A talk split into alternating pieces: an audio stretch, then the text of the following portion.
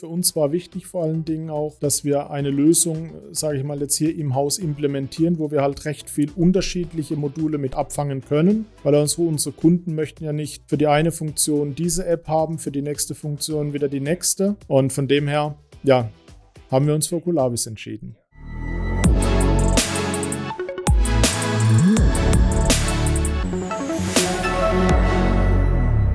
Mit Pierre Stadler habe ich in unserem Podcast darüber gesprochen, wie der Maschinenbauer Höhler-Hille seinen Service digital aufstellt und Oculavis als Kundenportal nutzt, um darüber verschiedene Dienstleistungen entlang des gesamten Produktlebenszyklus abzubilden. Wie er damit sogar als Sieger des Accelerator-Programms von Oculavis im letzten Jahr hervorgegangen ist und wie seine Erfolgskonzepte aussehen, erfahrt ihr in dieser Folge von Oculavis Tech Talk.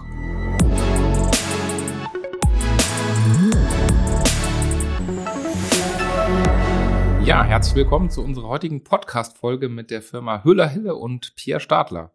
Äh, Pierre, herzlich willkommen. Stell dich am besten einmal kurz vor. Ja, hallo von meiner Seite auch.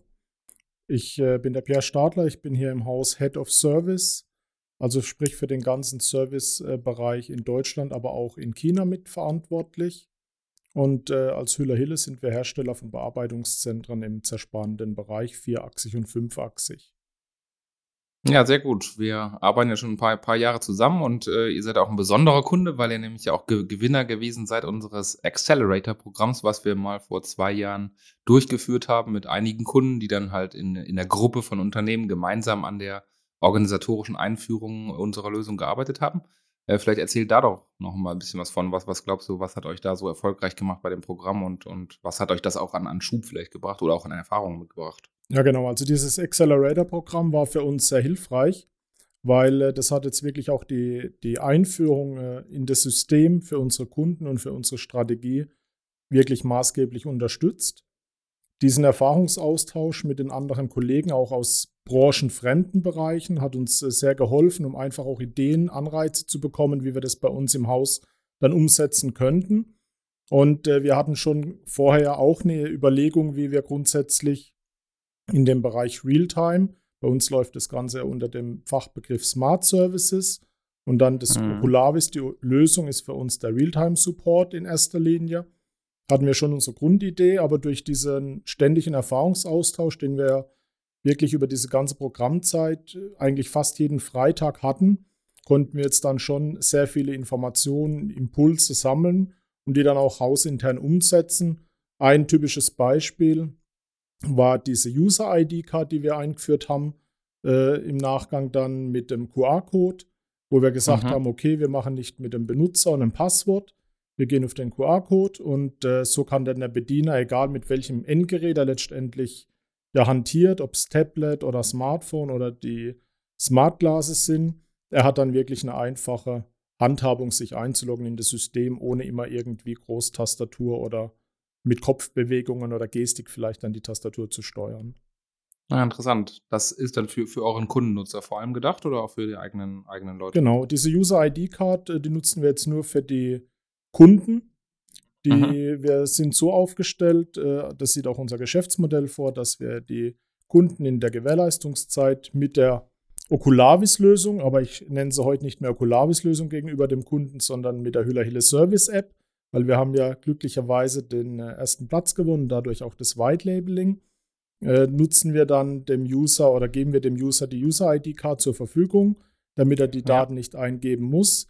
Die hauseigenen Kollegen, also die Servicetechniker, die Hotliner, aber auch Vertriebskollegen, wenn sie es dann demonstrieren, haben äh, normale Zugangsdaten, damit sie sich auch auf dem Rechner einwählen können, ja. weil nicht jeder bei das uns im Haus eine Kamera nutzt. Das macht natürlich auch mehr Sinn, wenn die Leute es auch dauerhaft nutzen und die externen Kunden es ja nicht, nicht täglich nutzen, sondern eher nur Tempo, hier und da mal wahrscheinlich. Genau. Ja, genau. Und ein Teil des, des Accelerator-Programms, das, das haben wir auch so wahrgenommen, dass natürlich genau dieser Erfahrungsaustausch ein, ein wesentlicher Erfolgsfaktor des Programms auch war. Und jetzt geht es gar nicht so sehr, dass man am Ende irgendwie was gewinnen konnte. Auch wenn es natürlich einen Gewinner geben musste, der dann, der dann ihr wart. Ähm, und im Rahmen dessen ihr ja auch ein, ein White-Label-Paket erhalten habt. Wie, wie ist das aus der heutigen Wahrnehmung, sage ich mal? Wie wichtig ist das, ähm, dass auch die ganze Lösung als eine Hülle-Applikation daherkommt, wo dann auch der Service drüber geboten wird? Also für uns ist es ein, ein deutlicher Vorteil, weil mhm. der Kunde kauft eine Maschine bei Hüller Hille, der ruft bei dem Hüller-Hille-Service an, der hat Kontakt mit dem Hüller-Hille-Vertriebspersonal. Und wenn ich ihm dann sage, er soll eine Okulavis-Lösung äh, sich runterladen, mhm. die dann aber auch nicht Okulavis äh, heißt, sondern dann Share-App, dann äh, bringt er das manchmal durcheinander. Und so sind wir wirklich in dem ganzen Konzept äh, einheitlich und können einfach die Hüller-Hille-Service-App präsentieren. Und wir machen ja nicht nur, sage ich mal, den Realtime-Support mit eurer Lösung, äh, sondern wir weiten das ja auch aus. Wir haben dem Kunden die komplette Maschinendokumentation zur Verfügung mhm. gestellt. Das machen wir über die Produkte, realisieren wir das. Wir haben dann die letztendlich das Tool etwas äh, missbraucht. Äh, wir haben ja die Komponenten dann aufgeteilt in Inhaltsverzeichnisgruppen mhm. und laden darunter dann die Maschinendokumente mit dazu und auch Zeichnungen, was dem Kunden dann halt extrem schnell ermöglicht, direkt an der Anlage, auf dem Tablet, wie es doch der ein oder andere Kunde schon hat, auch direkt an der Anlage, dann vielleicht mal einen Elektroplan zu öffnen oder eine Hydraulikzeichnung. Und da merkt man jetzt auch wieder den, den Schulterschluss zu der User-ID-Card. Mhm. Er hat dann vielleicht nicht sein eigenes Gerät dabei, sondern steht direkt vor der Maschine, wo ein Tablet angebracht ist, kann die ja. App öffnen oder ein Smartphone und loggt sich einfach ein mit der User-ID-Card. Ja, okay. Aber das ist auch sehr spannend zu hören, dass äh, natürlich Oculavis nicht nur diese reine Visual Support Möglichkeit bietet, sondern eben auch ein Kundenportal an der Stelle darstellen kann, um halt Assets oder eine installierte Basis von Maschinen und Anlagen letztlich zu, zu managen, um halt einerseits, wie du sagst, ähm, Maschinendokumentation bereitzustellen, aber auch Kontaktinformationen bereitzustellen. Genau. Ja, gerade wenn es ein, eine global verteilte, installierte Basis ist, ist sehe ich jedenfalls immer so, und die Maschine steht jetzt in China, dass man dann halt den, den First-Level-Supporter aus China dort auch hinterlegt, der dann per Chat oder per Video entsprechend kontaktiert werden kann. Ähm, oder erstmal halt entsprechende Anleitungen bereitstellen kann, aber auch die Case-Story sozusagen dann mit dem, mit dem Asset zu verknüpfen. Korrekt, so, ähm, so setzen wir es auch um. Wir haben mhm. dann extra Teams gebildet für die Kunden, Endkunden, ja. haben die, die ganzen User wo wir dann bei dem Kunden an dem Standort haben, in ein Team eingegrenzt oder eingebunden, ja. damit sie untereinander den Kontakt halten können. Und äh, die Teams sind dann auch den Produkten zugewiesen, sprich, dass sie auf die Maschinendokumentation, auf ihre kommen. Und äh, unsere Servicetechniker oder Hotliner oder auch alle vom Innendienst, die können wiederum in alle Teams, sind überall mit Mitglied. Und äh, das bietet dann auch einen enormen Vorteil für den Servicetechniker, ist er bei dem Kunden vor Ort, dann hat auch er das Problem dass er erst irgendwo eine Dokumentation mhm. oder einen Plan suchen muss. Er geht auf seinen Rechner oder eben auf dem Smartphone, je nachdem, welche Ausstattung er gerade vor Ort mit dabei hat, und kann dann genauso auf die Maschinendokumentation zugreifen, ja. Ja, das macht auf jeden Fall maximal Sinn, dass man halt das Asset, die Maschine in den Fokus rückt sozusagen und verschiedene Use Cases aus verschiedenen Blickwinkeln, sei es jetzt Field Service, wenn der Techniker dann doch ausrücken muss sozusagen, was man ja auch nicht immer vermeiden kann natürlich. Genau oder eben als Self-Service für den, für den Kunden selbst. Ja.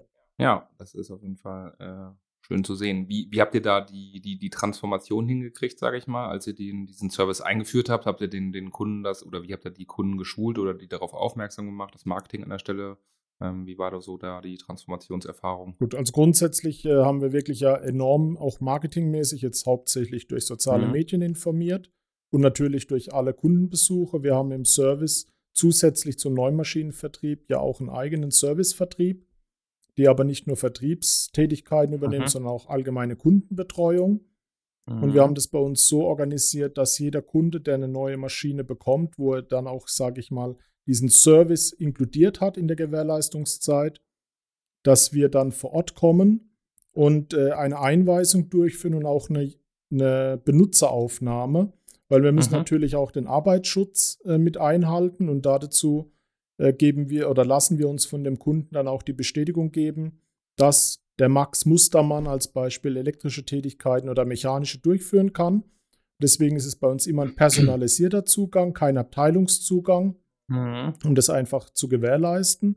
Und die Kollegen kommen dann vor Ort, eben auch der Servicebetreuer, der für den Kunden dann zuständig ist oder auch später weiterhin betreut, macht eine Einweisung in, generell in die App und wir helfen ihm zu unterstützen bei der Einrichtung von WLAN-Zugängen, damit das alles äh, reibungslos funktioniert, machen Übungen, Tests, also Praxis halt, wie, wie sich so gehört.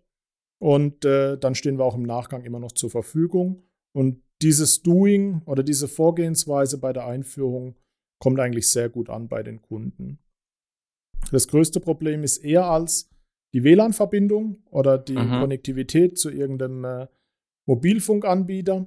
Aber da merkt man auch deutlich die, die Erweiterung in den ganzen Produktionsstätten, dass das WLAN vorhanden ist und dass die Kollegen zumindest vor Ort, wo dort beschäftigt sind, dann auch auf das eigene WLAN zugreifen können. Ja, ist ja auch immer noch so ein Punkt, wobei ich, ich finde, so mit Corona hat sich das stark geändert, dass, dass das immer weniger zu hören ist, dass in den Produktionsstätten dann doch mittlerweile überall ganz gut WLAN vorhanden ist. Und dann natürlich dann immer die Frage, wen, wenn man den, äh, wenn man jetzt ein Fremdgerät reinlässt, ist es wieder eine andere Frage, aber da ist der Ansatz natürlich genau gut und richtig, glaube ich, dass man die Leute dann erstmal am Anfang an die Hand nimmt und, und die Geräte auch denen gehören natürlich. Und dann haben sie natürlich alles unter eigener Kontrolle und dann, dann kommt die Frage wahrscheinlich auch nicht so sehr auf, dass jetzt ein Fremdgerät da irgendwie ins, ins WLAN soll. Von daher ist das, glaube ich, ein guter Ansatz an der Stelle, das so zu tun, ja. Genau. Wie ist das mit den, mit den, mit den Brillen? Das ist ja immer so ein bisschen zweischneidiges Schwert. Ähm, unsere Erfahrung ist ja da mittlerweile so, okay, viele Firmen fangen vielleicht mal mit so einer Brille an, äh, weil es irgendwie neu ist und cool ist und irgendwie ausprobiert werden will, was ja auch alles, alles gut und legitim ist ähm, und die eigenen Techniker vielleicht sogar eigene eine Brille immer dabei haben, weil sie es in ihrem Werkzeugkoffer haben und so eine Brille ja auch im Prinzip nichts anderes ist als ein, als ein hochwertiges Spezialwerkzeug, wenn man es mal so sieht. Aber aus der Kundenbrille betrachtet, äh, wie ist das da so? Weil die nutzen ja dann äh, für einen Störfall oder für einen Servicefall so eine Brille jetzt nicht jeden Tag und wissen, wie sie das immer bedienen, sondern dann vielleicht ein paar Mal pro Jahr. Also wie, wie kriegt man den Kunden dazu, das, das zu nutzen? Oder warum sagt ihr als Hüllerhelle, ähm, dass das ähm, für euch wichtig ist. Gut. Wie ist da der Also als erstes ist es für uns wichtig, dass wir mit der Brille starten, einfach aus dem Aspekt auch vom Arbeitsschutz. Wir mhm. sehen die Realtime-Lösung, also diese Brillenlösung nenne ich es jetzt mal, oder Oculavis-Lösung, mhm. hauptsächlich oder den größeren Ansatz in dem mechanischen Bereich, ja. anstatt in der Elektrik, weil dort haben wir Ferndiagnosemöglichkeiten, wo wir uns auf die Steuerung direkt zuschalten und nicht eine Brille, wo dann ein bewegtes Bild noch folgen muss, wo der Gegenüber gar ja. nicht weiß, was als nächstes kommt. Ja. Deswegen sehen wir hier den Ansatz eher im mechanischen Bereich. Und wenn man dann einfach dran denkt, ein Mechaniker hängt vielleicht in der Maschine irgendwie mit dem Oberkörper drin oder muss eben irgendwo sich Zugang schaffen zu einer Baugruppe und hat dann vielleicht noch Werkzeug in der Hand. Und dann äh, macht es es recht schwierig, wenn ich da noch ein Smartphone oder ein Tablet nebendran habe. Wenn es darum geht, um wirklich einen Fehlerfall oder eine Ist-Situation aufzunehmen oder vielleicht ihn anzuleiten, was ja auch angedacht ist. Wir mhm. sehen aber ganz klar auch einen Wandel in den Instandhaltungen. Ich, äh, bei den meisten Besuchen habe ich immer das Thema, früher gab es ein Nokia mit einer großen mhm. Antenne, mhm. das ist ja rum das Zeitalter. Wir, wir sind überall ja. auf Smartphone. Ein Smartphone hat heute jeder einstecken. Damit ist es auch geladen. Und eine Bedienung von einer App ist natürlich auch heute kein Thema mehr. Da kommen auch ältere Kollegen sehr gut damit zurecht. Und die Brille ist halt in der Regel beim Meister oder in der Instandhaltung dann irgendwo eingeschlossen ja. und vielleicht auch zu dem Einsatzzeitpunkt dann nicht geladen.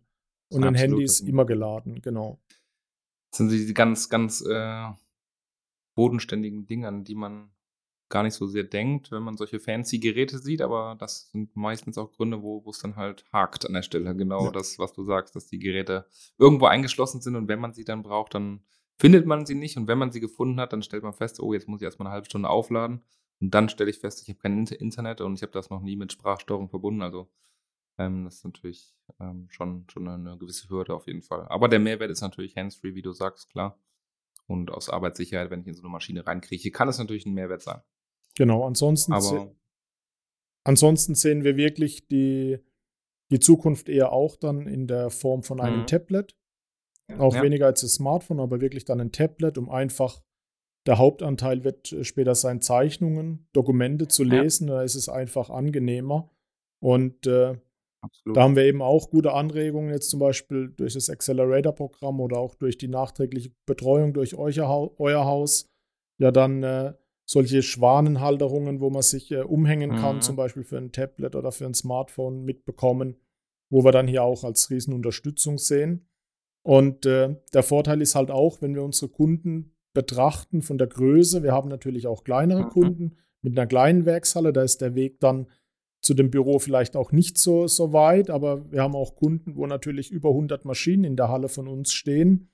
Und da laufen die erst mal ein paar Minuten Und wenn sie halt direkt äh, vor der Maschine stehen und der Fehlerfall ansteht, dann möchte er nicht erst irgendwo eine Reise machen, um, um das Equipment zu holen. Dann nimmt er sowieso das Telefon, nimmt den Kontakt mit unserer Hotline auf und kann dann halt direkt aus dem Kontakt mit der Hotline, weil bei uns wird immer ein Kontakt, also wir nutzen nicht ein Ticketsystem aus, aus Oculavis, wo dann ein Call mhm. angefordert wird. Wir starten immer mit der Hotline, mit der persönlichen Ansprache und schalten dann mhm. auf zusätzliches Equipment, wie zum Beispiel die Hüller Hille Service App um. Und da hat er dann, ist er schon vor Ort, da kann er das dann wunderbar mit dem Smartphone weiterführen oder mit dem Tablet. Ja.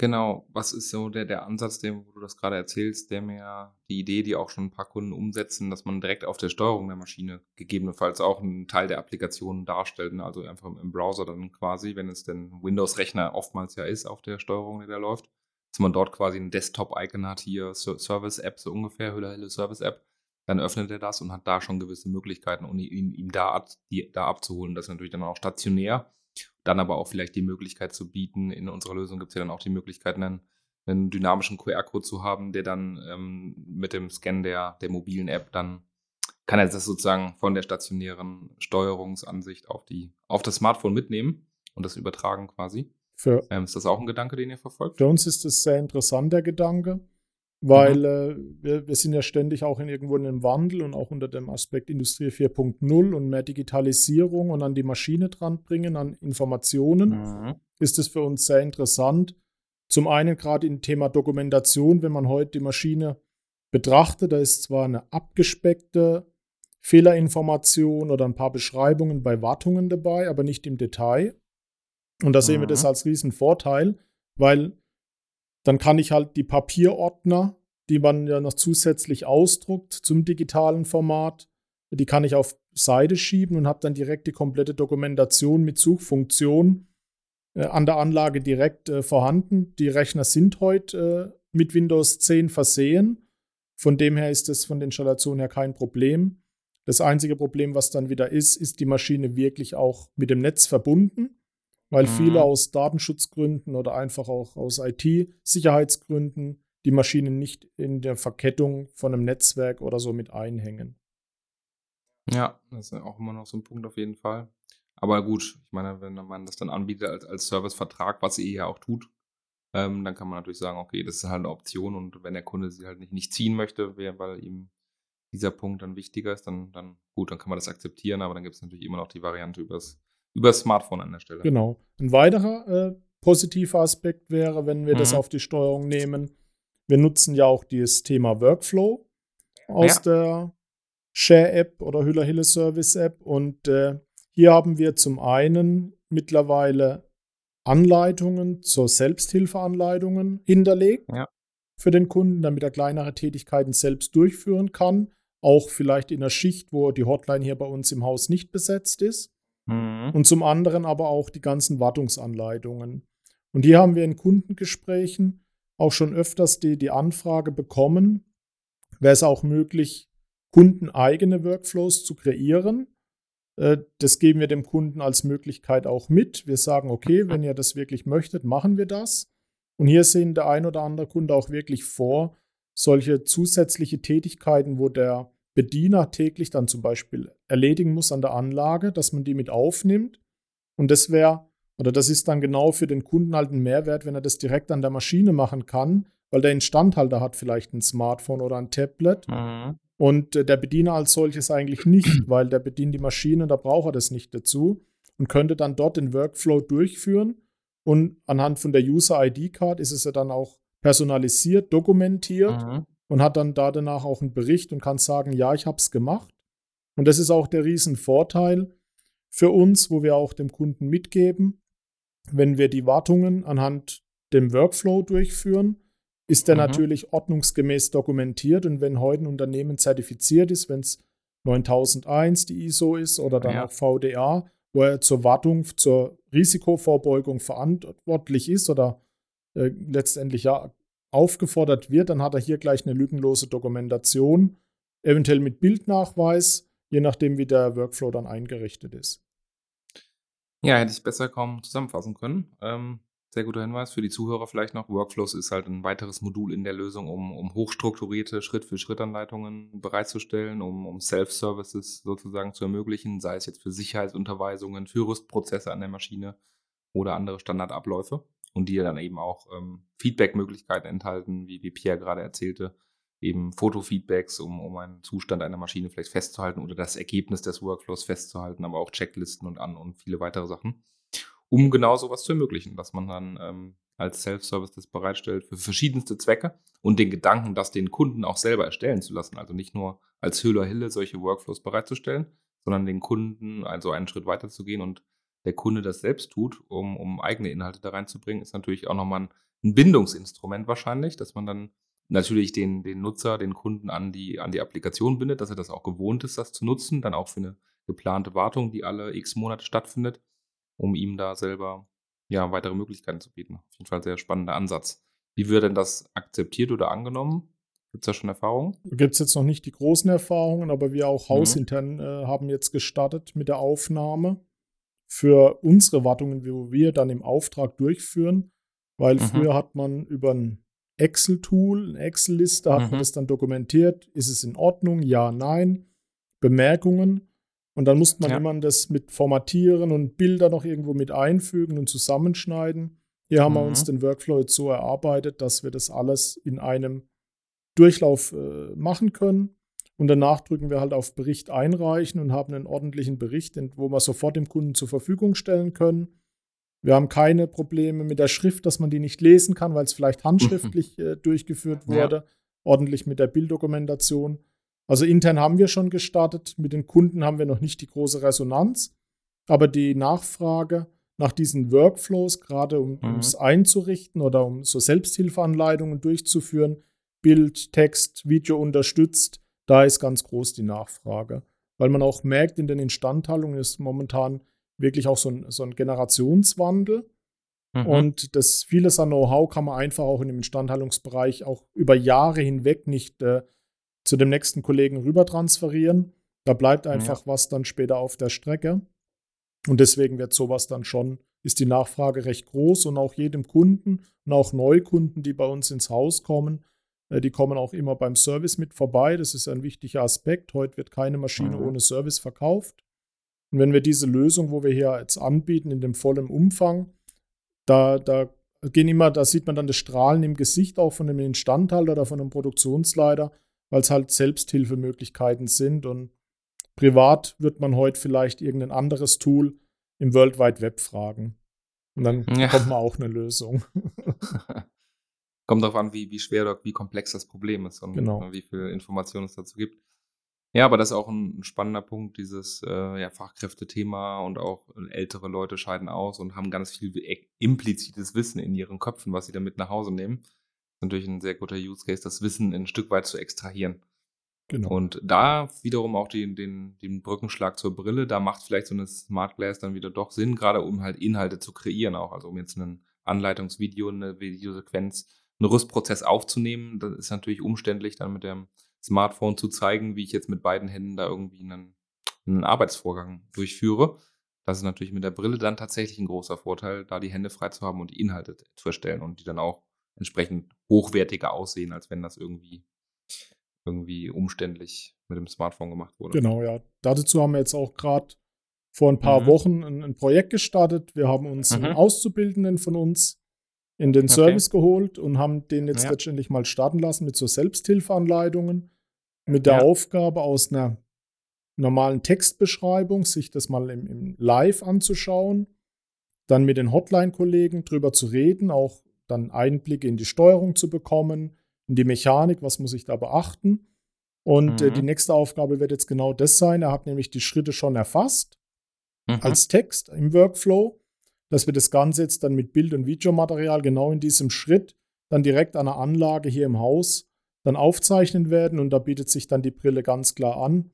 Und äh, die Brille hat auch einen, einen riesen Vorteil schon, wenn man äh, oftmals auch sieht, dass äh, die Sprachbarrieren und ich bringe als bestes Beispiel auch immer, da muss ich nicht unbedingt außerhalb von Deutschland gehen. Äh, wenn man jemand aus dem hohen Norden und dann vielleicht jemand aus dem Schwarzwald, dann kann es auch schon sein, dass man nicht versteht, oder aus dem schönen Schwabenland. Ja. Wir kommen ja hier aus Baden, da geht es. Und äh, da hat man ja dann auch die Kommunikationsschwierigkeiten oder auch das Wording aus dem technischen Bereich. Und äh, wenn ich dann halt das Gleiche noch mit dem Bild unterstützt habe, Riesenvorteil. Absolut, ja.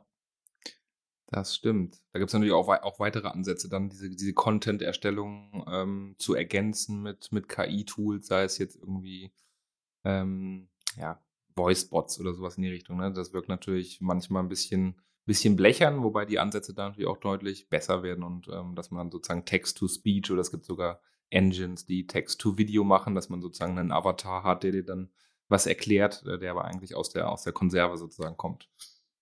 Ja.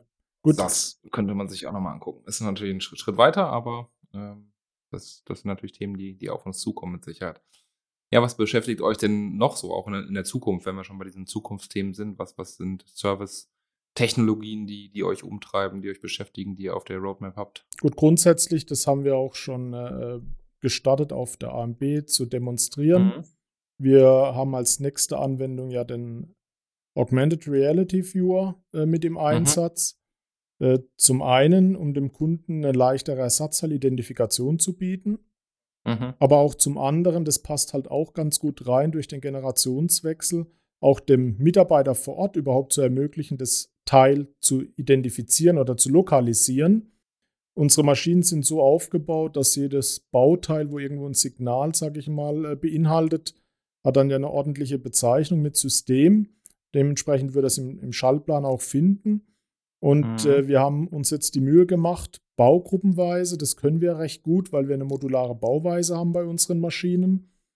Dann haben wir den Aufwand äh, ein bisschen minimiert, dass mhm. wir die Baugruppen im 3D als Modell hinterlegen und dann alle Ersatz- und Verschleißteile oder gängige Teile, wo man weiß, die fallen vielleicht auch mal aus bei einer Kollision, wo jetzt nicht unbedingt äh, so oft kommen soll, die haben wir dann auch so benannt, damit der Mitarbeiter auch das in der Suchfunktion eingeben kann. Und mhm. dann wird ihm ja die, das Bauteil farblich hinterlegt. Und wenn er dann vorher mit dem QR-Code, wo an der Maschine dann angebracht ist, äh, und einem 3D-Marker die Position ermittelt hat, dann kann er so ja letztendlich auch das Teil finden. Da hat er dann einen klaren Vorteil, damit er auch sich wirklich sicher ist. Zum einen, ist es das Bauteil, wo ich gedacht habe? weil über die Jahre hinweg geht auch mal die Be Bezeichnung vielleicht äh, abhanden ja. oder es wird getauscht und es wird nicht mehr beschriftet. Und der andere Aspekt ist dann halt, dass er wirklich auch zusätzliche Informationen bekommt, wie Artikelnummern, ne, ein Beginn von der Herstellerbezeichnung, wer ist der Hersteller, das Ganze gleich in Deutsch und mhm. Englisch, damit er dann auch hier leichter bei uns im Ersatzteilverkauf oder in der Hotline gezielter nach dem Artikel fragen kann. Des mhm. Weiteren ist bei uns auch angedacht, einen Webshop äh, zu kreieren, um einfach auch für die ausländischen Kunden, die dann vielleicht noch eine zeitliche Verschiebung haben oder dann für die Kunden, die wo einfach eine Nachtschicht arbeiten oder Wochenends arbeiten, dass die einfach die Möglichkeit haben, auch 24-7 Zugriff auf unser Ersatzteillager, zumindest was das angeht, ist der Lagerbestand vorhanden, was kostet mich das Teil, damit die interne Prozesse auslösen können. Und hier sehen wir auch schon in der Zukunft dann auch den Absprung aus der Oculavis-Sicht, dann sage ich mal, in unseren Webshop-System. Das ist angedacht. Momentan geht bei mir gerade so ein bisschen im Kopf rum, äh, durch die Schnittstellenmöglichkeit von Oculavis zum Beispiel mhm. zu Salesforce, was mhm. wir hier im Haus als Ticketsystem verwenden um mhm. unsere 360-Grad-Sicht über den Kunden und die Anlage im ganzen Unternehmen zu kreieren. Dass man vielleicht sogar, da müssen wir mit äh, Oculavis reden, äh, dass man vielleicht sogar auch in der, der Share-App eine Möglichkeit hat, ein Ticket zu erstellen. Ich kenne ja die Lösung bei euch äh, über einen Browser, wo man zum Beispiel dann so ein Case eröffnen kann in einem kleinen Ticketsystem. Ja. Und es wäre zum Beispiel auch recht hilfreich, wenn ich das dann über die Hüller-Hille Service App oder über die Share App solche eine Möglichkeit hätte, die ich dann wieder im Hintergrund durch die Schnittstelle äh, dann in Salesforce anbinden kann und brauche dann so nicht 25 verschiedene Systeme. Absolut, genau, das ist ja auch in, in Planung. Äh, beides, was du sagst, einerseits die, der Salesforce Plug-and-Play-Connector, der dann wirklich ganz einfach zu connecten ist ähm, und auch die Ticketerstellung aus der Applikation heraus, auch für externe Nutzer. Ähm, ist natürlich ein logischer Schritt an der Stelle. Und dann genau die Synchronisation zu einem hinterliegenden Backend-System und, und dann, dann hat der Kunde im Frontend sozusagen die Hülle Hille gebrandete Service-Applikation und im Hintergrund äh, läuft Salesforce und, und man hat vielleicht noch andere Anbindungen, die man, die man macht und so ist man da sehr, sehr flexibel. Genau. Genau. Ja, das sind so momentan die, die hauptsächlichen Themen, wo uns etwas mhm. äh, umhertreiben. Für uns war wichtig vor allen Dingen auch, dass wir eine Lösung, sage ich mal, jetzt hier im Haus implementieren, wo wir halt recht viel unterschiedliche Module mit ab auf einmal mit, mit abfangen können weil unsere, unsere Kunden möchten ja nicht für die eine Funktion diese App haben, für die nächste Funktion Absolut. wieder die nächste. Ja. Und das ist äh, einfach für uns dann extrem wichtig, dass wir hier dann eine Lösung haben, wo mehr als ein Realtime bietet. Und von dem her, ja, haben wir uns für Oculavis entschieden. Ja. Sehr gut. Noch eine Rückfrage noch. Du hast ja eben sehr ausführlich beschrieben, wie ihr das mit dem Webshop vorhabt, den dann bei uns in, der, in dem Kundenportal zu verlinken und dann halt dort, dort darüber abzubilden und dann auch über den 3D, die 3D-Ansicht quasi eine Ersatzteilsuche zu ermöglichen. Ähm, ich beschäftige mich gerade auch mit, mit so KI-basierten Ersatzteilerkennungssystemen. Da gibt es ja auch verschiedene Anbieter, zum Beispiel mit, mit Bosch äh, arbeiten wir da an einigen Stellen zusammen oder Nairis ist ein anderes äh, Scale-Up, die, die sowas anbieten. Wie ist deine, deine Blick, dein Blick auf solche Themen? Also von der, vom Ablauf her einfach ein Foto von einem Bauteil zu machen, was mir vor die Füße fällt, so ungefähr als Hüller-Helle-Kunde. Und dann kriege ich angezeigt, aha, okay, es ist mit, mit 97% Wahrscheinlichkeit äh, dieses Bauteil, um dann sozusagen eine, eine Erkennung und dann die weiterführenden Businessprozesse wie eine, eine, Bestellung und so weiter zu ermöglichen. Ähm, habt ihr euch damit auch schon mal beschäftigt oder wie, wie ist dein Blick auf das Thema? Ja, also das, das Thema ist für uns extrem interessant und äh, da mhm. haben wir uns auch schon damit beschäftigt. Warum mhm. haben wir das Ganze auch mit dem AR-Viewer gestartet? Wir hatten mhm. hier früher eine Abteilung äh, uns äh, eingerichtet, die nur einen technischen Ersatzteilverkauf gemacht haben. Anhand mhm. von Bildern, Beschreibungen, äh, manchmal wirklich auch abenteuerlichen Beschreibungen oder Erklärungen über Funktionsabläufe, hat dann hier ein, ein Kollege aus dem technischen Ersatzteilverkauf mit Stücklisten und seiner Erfahrung Teile identifiziert und so dann letztendlich den, den richtigen Artikel gefunden. Mhm. Die 3D-Modelle ermöglichen das einfache Suchen, wenn das an der Anlage verbaut ist. Aber auch hier merkt man halt auch, dass der Kunde manchmal ja auch irgendwas umbauen lässt und vielleicht ist es dann in dem Modell noch nicht hinterlegt, weil wir arbeiten halt auch mit, mit Baugruppen, wo ein bisschen standardisiert sind. Oder es wird halt schon ausgebaut und es liegt irgendwo im Instandhaltungsbereich. Von dem her ist es ein sehr spannendes äh, Feld, weil es genau das ermöglicht, was halt früher dann ein, ein, Kollege hier im Haus gemacht hat. Und es wird halt immer ja. schwieriger, dann auch die Kollegen zu finden. Und hier kann ich auch nicht irgendjemand von, von extern reinholen äh, als neuen Mitarbeiter, der tut sich da verdammt schwierig, weil er einfach auch die Baugruppen nicht mehr kennt. Und mhm. Hüller Hill ist jetzt zwar nicht das Altunternehmen, aber immerhin auch mit 75 Jahren schon auf dem Buckel. Und wir betreuen auch noch die Altkunden mit älteren Maschinen. Und äh, da bin ich ganz ehrlich, da kenne ich manche Begrifflichkeiten von den Altmaschinen nicht, weil es dann auch dann unterschiedliches Wording gibt. Von dem her sind solche Tools, wo dann an, anhand von einem Foto eine Erkennung durchführen, äh, richtig interessant. Auch in der Maschinenwelt wird sich irgendwann die Richtung anders äh, fortbewegen, dass man nicht nur alles durch eine Zeichnung programmiert und dann in die Anlage reinlädt und irgendwo vielleicht noch mit dem Messtaster Nullpunkt anfasst oder ermittelt. Das wird sich auch irgendwann mal ändern, dass man hier ja die künstliche Intelligenz etwas mehr mit reinholt.